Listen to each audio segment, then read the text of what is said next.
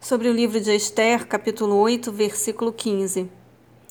Então Mardoqueu saiu da presença do rei, vestido de um traje real azul celeste e branco, trazendo uma grande coroa de ouro e coberto por um manto de linho fino, vermelho púrpura.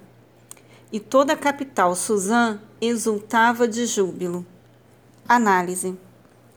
Agora chegara o tempo de Mardoqueu, o amigo do rei, o segundo em importância e autoridade no reino, que tinha a honra de usar o anel e as vestes reais.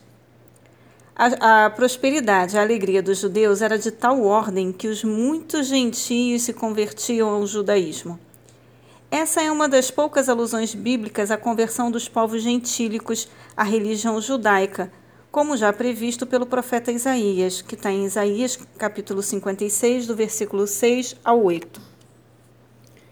A queda de Ramã e a elevação de Mardoqueu à posição de amigo do rei não podia ter sido planejada pelo melhor prognóstico humano, porquanto todos os indicadores apontavam exatamente na direção do vexame e da destruição completa. Contudo, pela soberana graça e misericórdia, providência de Deus, até o ato de Ramã de suplicar clemência e o de preparar uma forca para Mardoqueu contribuíram para o extermínio do inimigo do povo de Deus. Romanos 8, 28.